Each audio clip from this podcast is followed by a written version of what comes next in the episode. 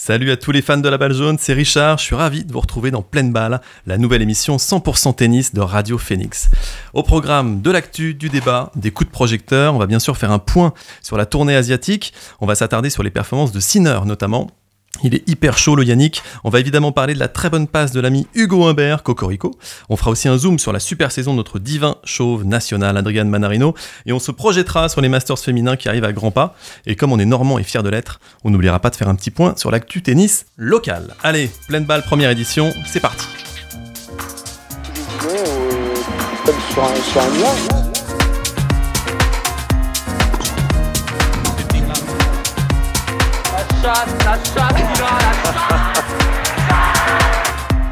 Silence, s'il vous plaît.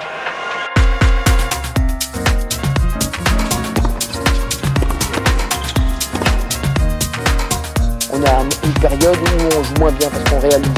Et là, j'étais vraiment mais, sur un nuage pendant trois jours.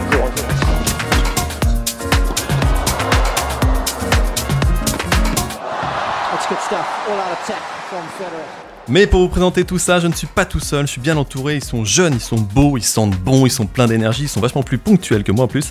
Ils sont tellement complices qu'ils feraient une super équipe de double, c'est un peu les frères Brian de Normandie. C'est Enzo et Simon qui sont autour de la table. Comment ça va? Ça va hyper bien et toi? Ça va, bah ouais Enzo. Tout pareil, la forme. hein. Est-ce que vous avez suivi un petit peu la tournée asiatique? Un petit peu, oui, j'ai bien aimé. Alors, on va commencer par Shanghai. Shanghai, ça s'est terminé dimanche. Tournoi un peu particulier parce que le tableau s'est ouvert à vitesse grand V. Un seul top 10 en quart, c'était pas arrivé depuis 2006 quand même, rendez-vous compte. Et ce top 10, c'était Andrei Roublev. Et c'est même pas lui qui a été au bout, il a été battu en finale par Hubert Urkash en 3-7, 7-6 au troisième. Le Polonais qui remporte là son deuxième titre en Masters 1000. Et c'est une victoire qui lui permet d'être toujours bien en course pour jouer les Masters à Turin en novembre.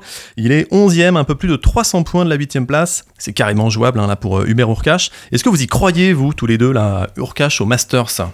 Urkash au Master, euh, je sais pas, surtout que là, il s'est inscrit euh, un tout nouveau tournoi, je crois que c'est Tokyo. Alors, et là, il vient de perdre. oui, Euh, et il vient de perdre, il vient de perdre tour. au premier tour. Premier Ouais. tour. Alors, est-ce qu'il va réussir à, à aller un peu plus loin à Bercy pour euh, se qualifier pour les Masters?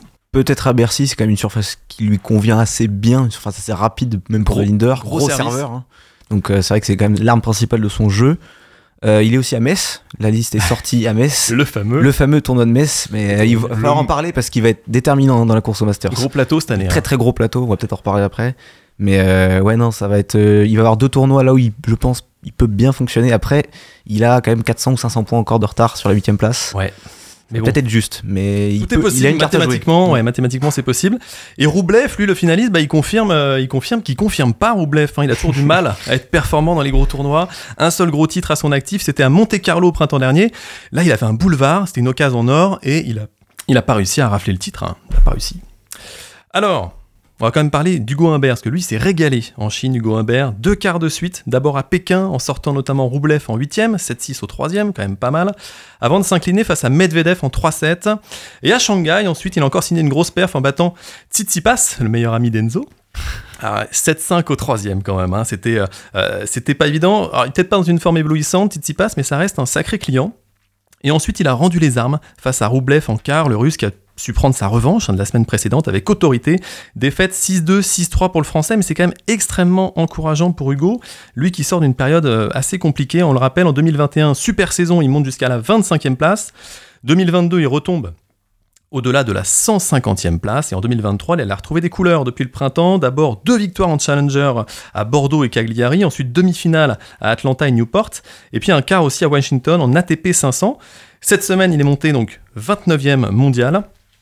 La question, les gars, c'est est-ce que ça va durer? Est-ce qu'il va réussir à maintenir ce niveau, euh, Hugo Humbert? Bah écoutez, moi j'ai envie d'être positif. Et j'ai envie d'y croire. Et en plus, euh, on pourrait parler de l'effet Chardy, puisque euh, Jérémy Chardy est son entraîneur depuis juillet 2022, je crois. Ouais, ça fait un petit moment un maintenant. petit ouais. moment. Et j'ai envie d'y croire. Et il avait tout perdu en 2022. Il avait perdu son tennis, le petit Humbert. Et Chardy est arrivé. Ouais, l'effet Chardy qui, qui met un peu de temps à se mettre en place, juillet ouais, 2022. Ouais, ouais, ouais. Il avait battu Rune à Wimbledon quand même. Ouais, ouais. Et euh, maintenant, euh, 2023, grosse saison. Grosse, grosse fin de saison. Pour moi, il y a un vrai délire. Ah là, et vous y croyez à Bercy ou pas? À voir euh, déjà qui va prendre au premier tour, parce Surtout que ça, ouais. c'est toujours casse-gueule d'être de série sur les fins de tournoi, fin de saison comme ça, où t'as parfois des blessés, des fois des mecs qui s'économisent pour le Masters, qui jouent pas, pas trop forcément à fond. Ouais. Tu peux te prendre un, un gars 40-50 au premier tour qui a les, qui a les crocs, qui a juste envie de bien finir. Il va être à domicile, il va avoir une pression euh, un peu particulière sur ses épaules aussi.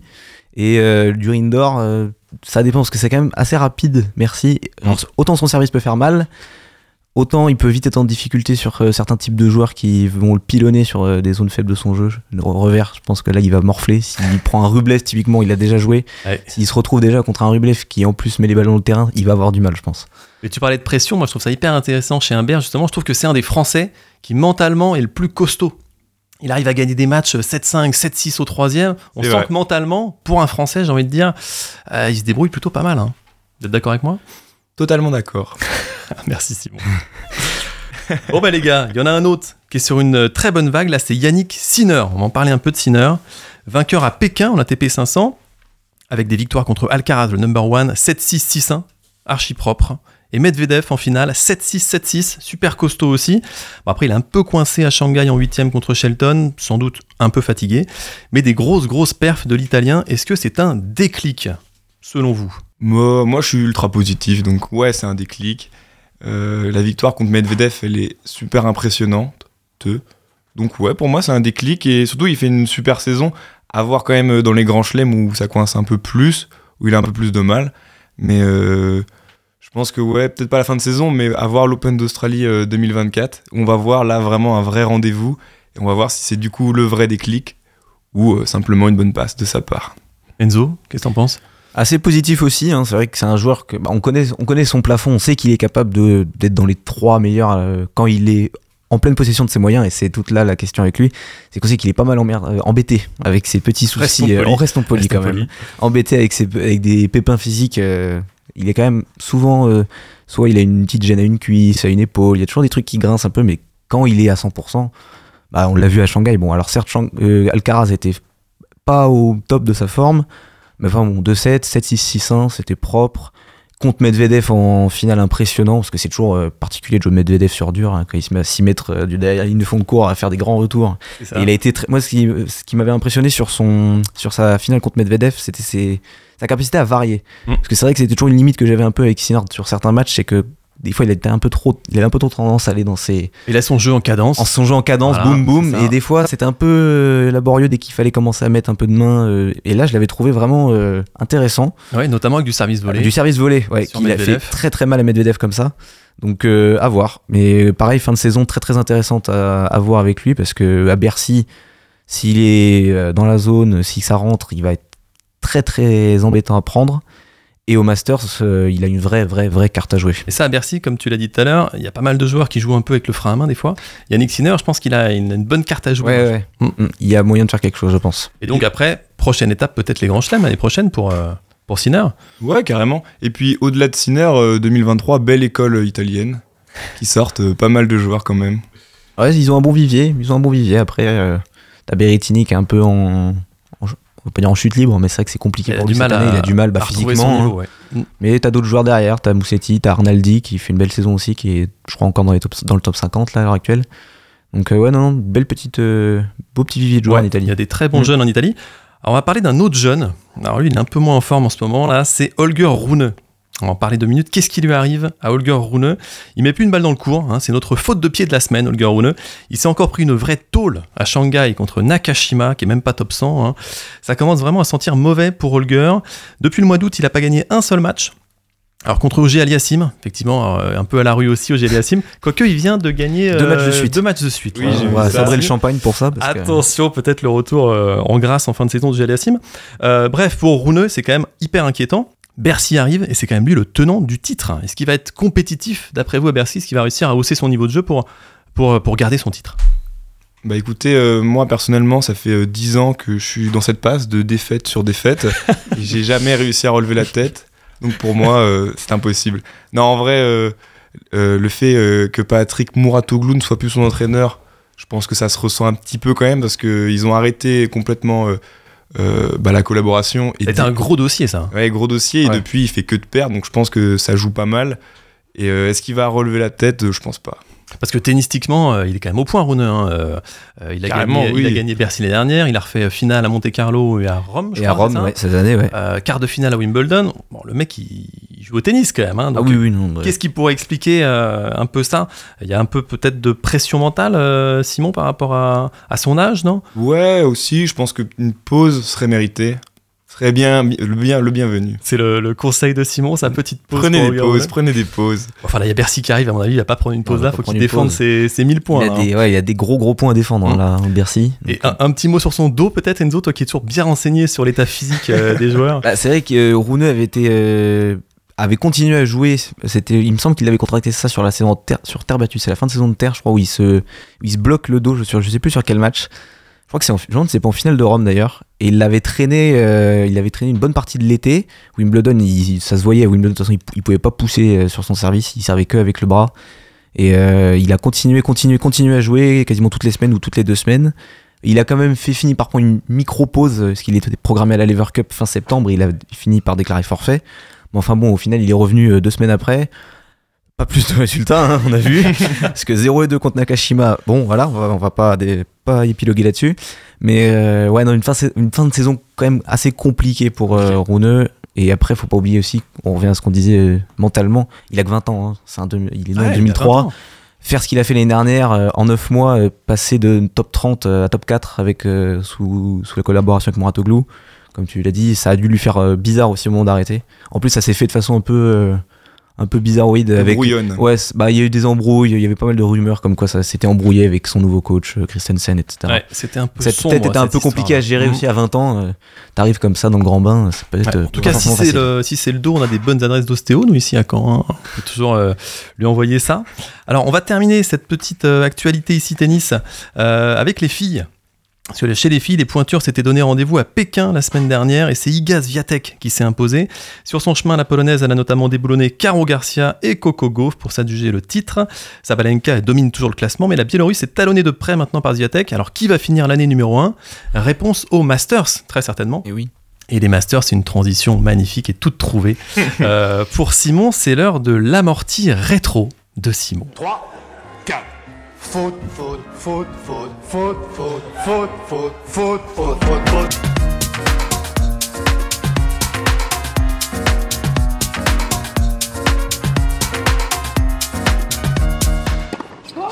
Yo yo yo les amigos, le master de tennis féminin, le tournoi le plus prestigieux derrière les grands chelems, commence le 29 octobre à Cancun. L'année dernière c'était historique puisque c'était Caroline Garcia, notre française, qui avait réussi à s'imposer contre Sabalenka, un match intense, très très solide de Caro, qui s'était imposé 7-6, 6-4 contre Sabalenka. Donc cette victoire au master lui avait permis d'égaler son meilleur classement à la fin d'année, la quatrième place mondiale. Depuis, pour elle, c'est un petit peu la traversée du désert et assez déçue qu'elle ne puisse pas défendre son titre cette année. Quant à Sabalenka, elle apparaît vraiment comme la grande favorite de ce master.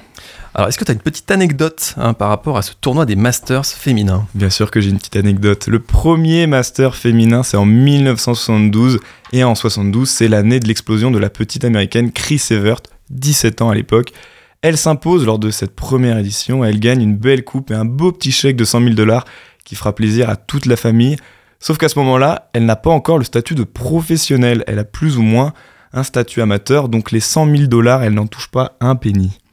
Dommage, mais c'est à charge de, de revanche, puisque l'année suivante, en 73, elle remporte une nouvelle fois le master féminin et cette fois-ci, elle touche bien ce beau chèque de 100 000 dollars. Ah bah quand même, ça a dû lui faire plaisir. Mais Chris Evert, à l'époque, a gagné un peu tout, non? Chris Evert, c'est quand même la première joueuse de tennis au monde, joueur et joueuse de tennis au monde, à atteindre les 1000 victoires en carrière. Elle possède le meilleur pourcentage de victoires en carrière, 90,05%, 1305 victoires pour 145 défaites. C'est du très très solide. Et ce qui est encore plus solide, c'est sur terre battue, puisqu'elle est à 316 victoires pour seulement 20 défaites. Ça explique aussi euh, ces deux victoires dans les deux premiers masters, puisqu'ils se jouaient à l'époque sur terre battue. Et comme tout grand joueur à sa grande rivalité, dans les années 70 jusqu'à 1980, Chris Evert et la tchécoslovaque Martina Navratilova se battent pour la place de numéro 1. Une rivalité exceptionnelle qui permet au tennis féminin de devenir de plus en plus populaire. Martina Navratilova, c'est elle aussi un gros palmarès 9 Wimbledon, 4 US Open, 3 Open d'Australie, de Roland Garros et surtout 8 Masters. 8 victoires en finale de ce Master, dont 5 d'affilée, plus 14 finales, 10 d'affilée aussi, un record que ce soit pour les euh, hommes comme pour les femmes, un record dans ce tournoi. Alors forcément pour les amateurs, il y a un débat pour savoir qui est la plus grande joueuse de tennis entre Martina Navratilova ou Chris Evert, alors que c'est bien évidemment Marion Bartoli. Il faut juste ouvrir les yeux et pas regarder juste les stats. Évidemment. Il y a les émotions aussi qui comptent, les gars. Alors, si on parle d'émotion, est-ce qu'il y a un match au Masters féminin qui en a donné plus que d'autres? Eh bien, figurez-vous qu'à un moment donné, la finale de Master féminin se jouait en 3 sets gagnants. De 84 à 98, tout le tournoi se joue en 2 sets gagnants, mais la finale pouvait du coup aller jusqu'au 5-7, ou jusqu'au 5e set si le match était serré. Forcément, le match iconique de ce tournoi, c'est un match en 5-7, bien serré, bien long, comme les cafés que j'aime. Monica Seles face à Gabriela Sabatini en finale de ce Master 98, victoire de la Yougoslave Monica Seles 6-4, 5-7, 3-6, 6-4, 6-2 en presque 4 heures de match. Un match d'anthologie à la fois pour le jeu et le suspense et aussi le fait de voir un match féminin se finir au meilleur des 5-7. Aujourd'hui, hommes et femmes jouent tout le tournoi en 2 sets gagnants, mais les hommes aussi, durant une période, jouaient la finale de ce Master en 3 sets gagnants de 81 à 2003. C'est fou ça. Moi, je me rappelais plus du tout que les filles jouaient comme ça au meilleur des 5-7. euh. Je pouvais pas m'en rappeler, moi, ça c'est sûr. Oui, peut-être. ouais, c'est assez incroyable. Car tu es né en 2010. à peu près, ouais, approximativement. Alors, du coup, le Masters, Simon, est-ce que c'est un tournoi qui sourit aux Français? Alors, est-ce que le tennis en général sourit aux Français? Je ne sais pas. En tout cas, chez les femmes, Mhm. il y a bien évidemment la très belle victoire de Caroline Garcia l'année dernière. L'autre française à avoir brillé dans le Master, la dernière française à être devenue numéro 1 mondial, Amélie Mauresmo, trois finales de Master, dont deux d'affilée en 2005 et 2006. Une victoire contre sa compatriote Marie Pierce en 2005, au bout du suspense. Richard, toi en 2005, euh, t'avais 30 ans. 40 ans. 40 ans. Ouais, on les, je les fais pas, mais. Kristina Mladenovic aussi, elle s'est illustrée euh, en double, puisque Kiki, grande joueuse de double, elle s'est imposée deux fois d'affilée, victoire avec sa partenaire Timea Babos en 2018 et 2019. Sinon, tennis masculin, c'est un peu plus compliqué. Une finale pour Sébastien Grosjean, une finale pour Tsonga, et c'est à peu près tout. Il y a quand même la paire de double Herbert Mahut, forcément, qui gagne le Master en 2019 et 2021. Pour 2023, moi je suis ultra confiant. Euh, côté français, ils seront bien au chaud en tribune. Aucun Français et Française présente dans le tournoi, c'est dommage, mais c'est la vie. Ouais, et euh, oui, oui, ça c'est sûr qu'on n'en aura pas cette année, malheureusement. hein. Hum, hum. Alors, on a parlé des Masters, et avant de passer à la suite, moi je vous propose une masterclass justement du groupe canadien Half Moon Run, issu de leur dernier album, c'est You Can Let Go sur Radio Phoenix.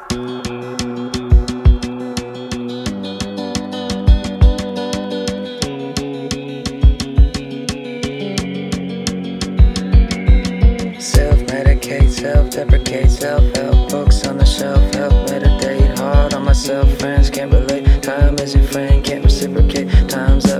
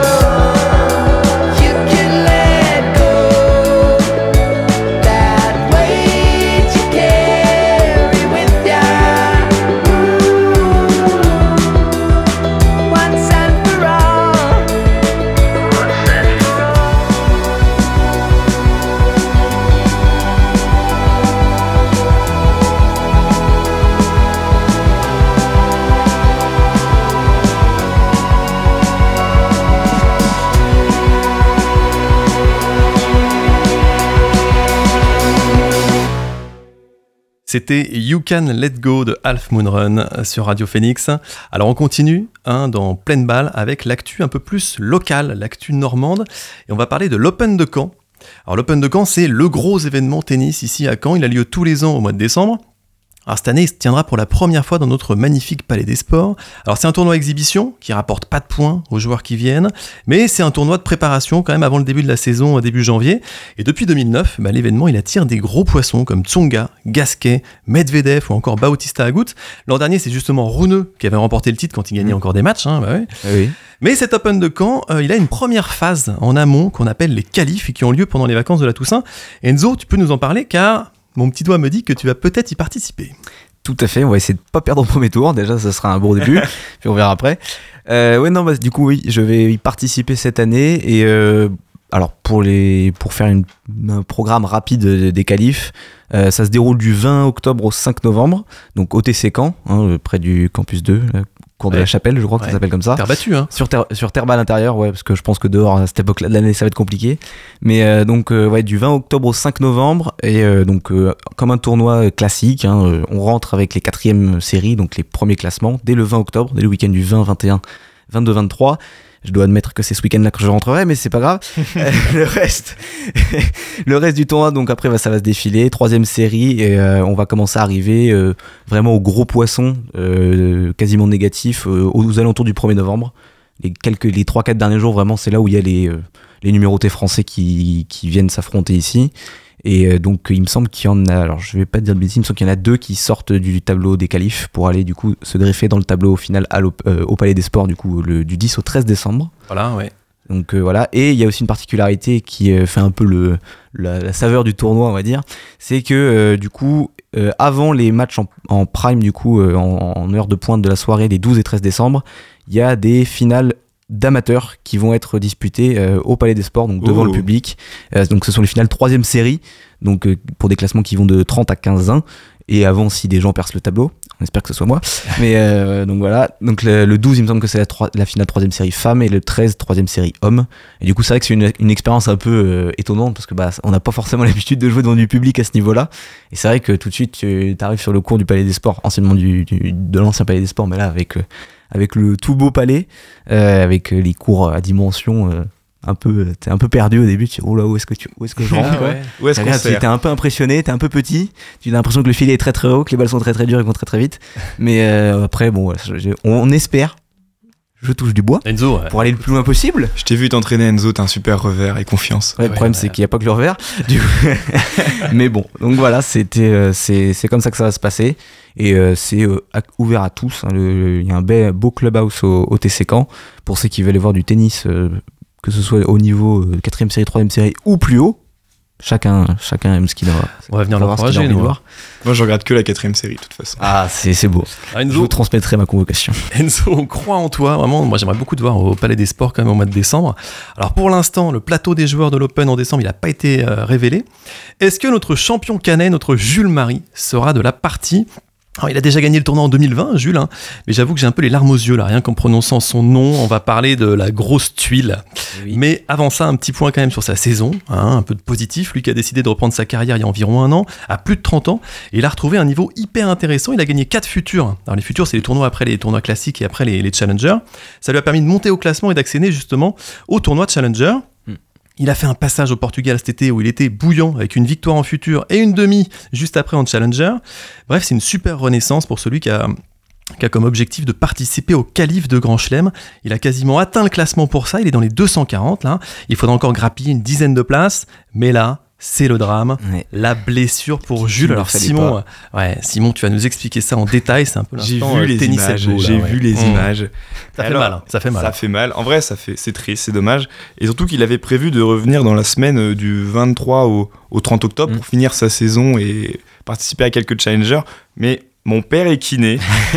il a vu les images. Ça, c'est le bon plan, ça. Et ce qu'il pensait être une entorse sans gravité avec un ligament dis- distendu. Alors, c'est fini. Finalement, Elle est un avéré. technique. J'ai les termes techniques. C'est une rupture totale d'un ligament et une rupture partielle d'un autre ligament. Donc, euh, ça Mmh. fait mal. Après, Une rupture, ça fait toujours mal. ça fait toujours mal une rupture. Mmh. Ouais. Enzo, parle-en nous. Après, s'il est rétabli euh, mi-novembre, il y a quand même quelques challengers, challenger de Valence en Espagne le 20 novembre et le 27 euh, challenger de Porto au Portugal. Alors pourquoi pas revenir? Peut-être pas au meilleur niveau, mais je sais pas. Enzo, non, je te vois faire la moue là, mais. Ça me paraît très juste quand même. hein. Euh, un mois, enfin, je sais pas. Il a Faut- pas faut- beaucoup de points à aller chercher. Hein. Il a pas beaucoup de points à aller chercher, mais euh, ça fait ouais, ça fait quoi? Ça fait euh, une semaine à peu près qu'il a eu ce diagnostic-là, du coup, que tu viens de- d'évoquer. Euh, ouais, et il faut se, re- faut se remettre physiquement après, parce que là, il est dans des tournois maintenant où il doit faire une prépa physique pour juste jouer un match. Euh, j'ai- j'avoue que là, ça, je veux pas être pessimiste, mais je Bah, pense que ça pue la fin de saison quand même. hein. Ça pue un peu. Il Ouais, continue ouais. de s'entretenir. On le voit faire du gainage et tous les abdos. Là, il est chaud bouillant, mais c'est vrai que bon, là sur le terrain, bah, il peut plus y aller, il peut plus courir. euh, Là, c'est ça. Donc euh, bon, on espère pour lui, on touche du bois, on croise les doigts, euh, qu'il puisse se qualifier pour, euh, pour les qualifs de l'Open d'Australie. Mais bon, allez, on y croit. Si c'est pas l'Open d'Australie, ce Oui. sera Roland Garros. Hein. L'Australie peut encore y. Je pense que c'est pas encore mort, mais après, c'est dans quel état il va. S'il y va, dans quel état il y sera. Et s'il arrive à y- aller. Parce qu'il lui manque quelques points. On croit, en lui. Euh, on lui envoie toutes nos meilleures ondes à Jules Marie. Alors, on va parler aussi vite fait de l'Open de Rouen, hein, parce que c'était l'Open de Rouen WTA la semaine dernière, avec pas moins de 11 Françaises dans le tableau final, dont notre canaise Alice Robb, qui s'est inclinée malheureusement au deuxième tour. Parmi nos tricolores, c'est Alizé Cornet qui a été le plus loin jusqu'en demi-finale après une Oh. énorme bataille en quart. Elle était menée 5-2 dans le dernier set. Elle a sauvé 3 balles de match pour enquiller les 5 derniers jeux. Toujours un max d'émotion avec notre Alizé. Et finalement, c'est la Suissesse Victoria Golubic qui a remporté le tournoi. Voilà, on va pouvoir refermer notre page normande. Et puis on va passer au décalage coup droit. Décalage coup droit, c'est un coup de projecteur sur un joueur, sur une joueuse. Et aujourd'hui, Enzo, tu t'es intéressé à Manarino. Eh ben oui, Adrian Manarino, le seul, l'unique, notre joueur préféré à tous, bons fans de tennis français que nous sommes. En vrai, je pense qu'on peut dire que ça a été le meilleur joueur français en 2023. Je veux bien entendre un débat avec Arthur Fils, ça peut s'entendre. Ça peut s'entendre. Il y a Humbert quand même qui fait une bonne fin de saison. Il y a hein. Humbert, mais c'est vrai, bon, ça va se tourner entre ces trois-là, je pense. Ouais, les Mais c'est trois. vrai que Ça sera Manar- pas Gasquet malheureusement. Ah non, ah, malheureusement Richard, ne rentre pas dans cette discussion. Et du coup, Manarino, malgré ses 35 ans, c'est pas le joueur en vrai qui vient le p- en premier à l'esprit du grand public français quand on leur parle tennis. C'est vrai qu'ils sont encore assez ancrés dans la, dans la culture des, des quatre fantastiques euh, Gasquet. Bon, Tsonga et Simon ne font plus partie de ce jeu, mais Gasquet, mon fils, il reste encore dans l'imaginaire. Ou un public aussi qu'on peut dire assez attiré par la personnalité un peu trouble d'un Benoît Père. Très trouble. Parce que c'est vrai que mine de rien, il a sa cote de popularité. Mais c'est aujourd'hui, followers. ses followers sur Insta, avec qui partage de magnifiques apéros en live Instagram. Mais aujourd'hui, bah, la vérité, c'est que Manarino, c'est le numéro 1 français au classement ATP. Il est 24e mondial, tout proche de son meilleur classement en, en carrière. C'était 22e en septembre 2018, ou en mars 2018, pardon. Et euh, vous savez, j'apprécie particulièrement euh, les, sports, les profils de sportifs qui se détachent un peu de l'ordinaire. Et Manarino, bah, c'est un peu le profil parfait pour cette première émission. Je sais pas ce qui vous marque, Richard et Simon, en premier, ce qui vous fait penser à C'est Manarino. sûrement le cordage, je Ah, pense. moi, je suis assez d'accord avec Simon. Là. Le cordage, euh, je sais pas comment il fait. Bah, mais... c'est vrai que c'est un peu la spécificité numéro 1 de Adrian. Euh, du coup, on va commencer par le cordage d'Adrian Manarino et on va faire un rapide topo sur l'influence de la tension du cordage d'une raquette. Donc le cordage, c'est comme un trampoline, plus on tend les cordes, moins on a d'effet trampoline et donc moins de puissance. Au tennis, on distingue, on les tensions hautes et les tensions basses. Hautes au-dessus de 25 kg et en dessous euh, moins de 25 kg. Si on reste sous les 25, on aura tendance à gagner en puissance, du coup, avec plus d'effet trampoline, mais à perdre en précision et en contrôle. Et inversement, si on dépasse les 25 kg, vous êtes désormais incollable sur la tension d'une cordage d'une raquette. ça. Et du coup, on va revenir à Adrian, parce que du coup, personnellement, je sais pas combien vous tendez, moi j'ai toujours tendu à 23-24, à peu près pareil. à peu ouais. près pareil. hein. Moi, c'est le gars d'Intersport qui me dit. voilà. Et bien Adri- Adrien Manarino tend ses raquettes à 11 kg. Ouais. 11 kg. Euh, alors pour ceux à qui ça parlerait pas trop, si vous voulez des termes plus explicites, ça revient à jouer qu'un filet de pêche, hein, globalement. Une épuisette, c'est comme vous voulez. Ça doit être totalement incontrôlable. Et euh, c'est pas Gr- Grégoire Barrère qui dira le contraire, parce que dans un entretien à l'équipe euh, sur lequel je me suis un peu appuyé pour, euh, pour ce, ce petit topo, il a essayé déjà les, les, les cordes, les raquettes d'Adrian. Il a essayé une balle, il a reposé la raquette. hein, voilà, parce que c'était tout simplement incontrôlable. Ça reste un mystère pour nous tous, je pense, de savoir comment il fait pas 350 fautes directes par match. C'est fou. Je sais pas comment il fait. Des je, poignons sais, titane, je sais pas comment il fait, mais Et surtout, le fait de se dire, je vais jouer avec euh, ce genre de cordage, quoi. je sais pas comment est-ce qu'on en est arrivé à, à Ouais, ça en c'est ça. fait. Euh, bon, peut-être qu'il il a commencé le tennis gamin euh, avec une erreur de cordage. et Bah, a après, c'est vrai qu'il y avait euh, des trucs, des, des, des articles aussi qui sont sortis sur euh, Manarino, et c'est un vrai euh, staccanoviste de, de la tension. Il a des cordeurs, euh, ils le connaissent par cœur. Genre nous, on- quand on fait corder des raquettes, on fait varier un kilo au travers. Lui, il fait varier au dixième de gramme. Ah ouais. Pour te dire à quel point c'est le mec qui est travaillé, quoi. C'est C'est pointu. c'est pointu. Et ça marche. Mais ça marche. Apparemment, ça marche. Alors, tu peux nous parler un peu de, de son style de jeu avec, euh, avec sa tension un peu bizarroïde là? Et bah ouais, parce qu'avec tension bizarroïde, style de jeu bizarroïde évidemment. Bon, Manarino, vous le connaissez, c'est un gaucher, gabarit assez modeste hein, dans l'absolu, 1m80 pour 68 kg. On peut pas dire que la puissance soit son arme maîtresse. Du coup, il a su s'adapter à ça, à sa, morphologie. Et au fil du temps, bah, il a su euh, aiguiser un sens tactique assez fin. Et aujourd'hui, c'est vrai que quand on regarde Manarino jouer, on s'attend toujours à avoir un panel de coups assez large en rien. Variation de jeu des deux côtés, euh, aussi bien des, coups droits bien liftés en cloche dans la diagonale, euh, ou aussi bien des, coups droits chopés, des, trucs un peu qui sortent de nulle part. Une volée assez propre aussi, qu'il n'utilise pas forcément, même s'il pense que c'est son meilleur coup. Il l'a il plusieurs fois en interview, mais c'est pas forcément celui qui l'utilise le plus. Euh, dans ce côté un peu euh, variation de jeu, ça fait un peu penser, perso, ça me fait un peu penser à Gilles Simon. Dans cette, euh, Oui, oui, oui. pas forcément vrai. ultra puissant, très calculateur. Et un jeu vraiment du coup assez déconcertant pour ses adversaires parce que euh, avec ses- ses- son plan de frappe là où il, il bouge pas le bras, t'as l'impression qu'il y a rien qui part et en fait c'est- un coup de poignet qui rabat à la fin. Enzo le mime très très bien. c'est un truc Si de fou, seulement on était à la télé. Ah bah oui, mais on n'y est pas. mais euh, c'est vrai que c'est un, style de jeu vraiment à part. Et on pourrait croire qu'avec ce, style de jeu, bah ça ne marche pas du tout.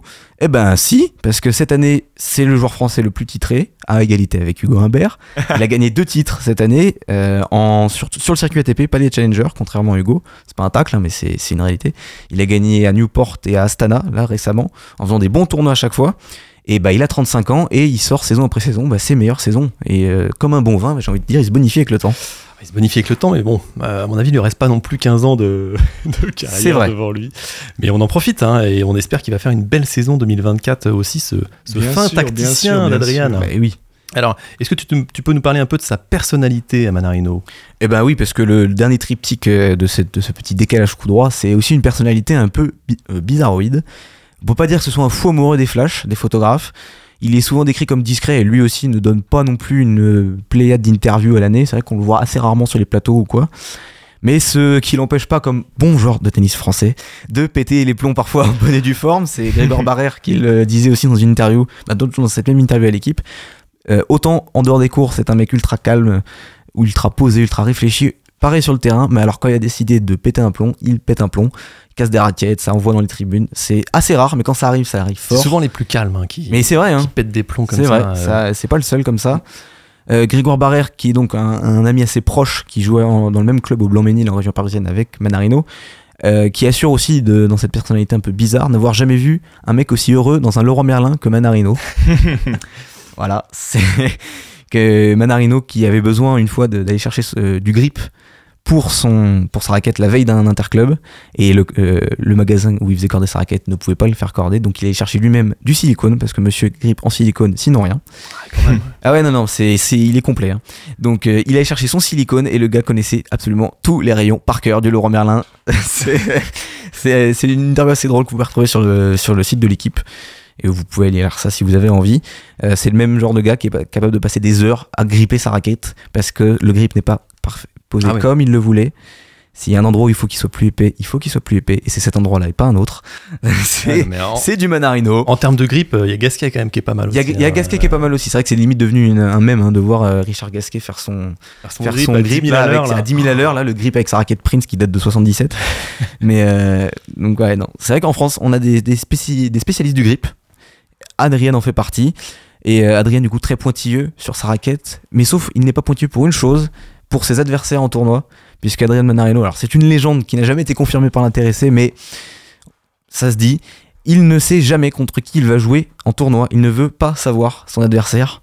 Pour, dit-il, il ne veut pas influencer sa préparation euh, de- des matchs. Alors ça peut s'entendre. Après, c'est vrai que quand tu arrives dans un tournoi qui reste en demi, il reste 4 joueurs, bon, tu croises vite les 4 joueurs sur les terrains d'entraînement. Donc euh, tu dois, tu dois avoir une idée au bout d'un moment de qui tu vas jouer. Mais bon, dans la mesure du possible, on dit qu'il ne s'informe jamais de ça. Donc euh, afin de ne pas perturber sa préparation ou de ne pas trop se faire de nœuds dans la tête, euh, comme un Roublev par exemple, euh, quand on voit le personnage, on peut se poser la question. Mais au fond, on n'est pas très étonné. Ce qui est sûr, c'est qu'on l'aime comme ça, notre divin chauve. Ah, ça c'est sûr qu'on l'aime. hein. Mais c'est vrai que j'ai un Je peu de mal, euh, j'ai un peu de mal à y croire moi perso à cette histoire de Euh, Enfin, je pense qu'il essaye, mais dans la réalité, c'est Oui, je pense que ça, compliqué. ça a ses de- limites. hein. C'est Ah oui. c'est ça. En grand chelem, ça passe. Parce que bon, Ils sont au 128. voilà, ils sont 128, mais c'est vrai qu'en challenger, ça paraît compliqué ou sur des petits tournois comme ça. Mais bon, pourquoi pas Pourquoi pas En tout cas, voilà, on espère vraiment qu'il va nous faire une, une belle nouvelle saison, Adriane. Euh, bah, on approche de la fin de cette émission. Et pour la fin, je vous ai prévu un mini quiz. En fait, j'ai une question pour vous, les gars. Mais une question avec, euh, on va dire, il y a deux réponses attendues. Donc, il y a deux points à départager. Attention. Ça me plaît, ça me plaît. Ça me Attention. plaît aussi.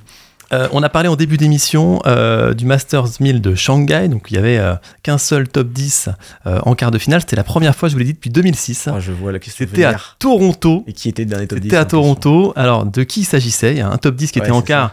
Et, petite, euh, petit indice quand même, il a gagné le tournoi, ce top 10. Et contre qui il jouait? Est-ce que vous allez pouvoir me donner les deux finalistes Ah. Le vaqueur top 10 et le finaliste pas top Bon, t'as 10. l'air C'était en quelle année? 2006. 2006, 2006. Toronto 2006. Un top 10, en- il était top 10. Ah, il était Est-ce top qu'il 10. était français Le top 10 Non. Euh, Le finaliste, oui. Le fani- finaliste peut-être. ah, donc il y a de son gars dans l'histoire. Non, il n'y a pas de son gars. Mais Intéressez-vous peut-être déjà au finaliste, enfin au, au vainqueur. Au vainqueur. Berditch. Non, mais il, est- il est assez facile à trouver. hein. Et Top Federer. 10, euh, top 5. Federer, Federer, yes. ouais. Un Ouais, point c'est pour Federer. Simon Federer. Alors, qui a joué et perdu contre Federer en finale de Gasquet Toronto Richard Gasquet. Ouais, c'est l'époque où il était, c'est à l'époque où il était très très chaud. hein. Ah, il, était, il était très bien. Il- et puis il le était bien. pauvre Richard, c'était, il avait quoi? Il avait 19 ans ou 20 ans? Ouais, 19-20. Euh, il a refait qu'une seule finale de Masters 1000. Après, c'était à Hambourg, je crois. il bon, ouais. Le pauvre, hein, en- enfin le pauvre, il a fait une très belle Il y a carrière. une aussi, carrière mais, quand même, euh, mais c'est vrai que. C'est vrai que j'espère qu'il l'a savouré celle-là à 19 ans, sa, sa première finale. Est-ce que tu connais le score? Ah, et bah, et bah non, j'ai Bah, pas, bien, pas j'ai bien pas bien travaillé. Ouais, j'ai pas, j'ai pas mon point sur cette question-là. Mais si Bon, je dis pas de bêtises, c'était être une 3-7. tôle. Ah non, non, je crois qu'il y a eu Oh 3-7. Il me semble qu'il gagne le premier Gasquet et il, euh, il s'écroule un petit peu après, mais euh, Mm. il a quand même Enzo, fait, euh, on va meubler jusqu'à ce que tu trouves le score. Il y a Je aucun l'ai, souci. c'est bon, je l'ai. Alors, Alors attends. Il gagne donc Federer 2-6, 6-3, 6-2. C'est ça, 2-6. En 3-7. En 3-7. Ouais, dommage, 3-7. dommage. Ouais. Donc bravo à tous les deux, un point chacun. On garde les scores en tête pour, euh, pour la prochaine fois. Un partout, c'est facile. Un partout, c'est facile. Merci à vous en tout cas. Et puis euh, et ben, à très bientôt, j'espère, pour une prochaine euh, émission, prochain pleine balle. À très très bientôt sur Radio Phoenix. Ciao, ciao, les amigos. Ciao.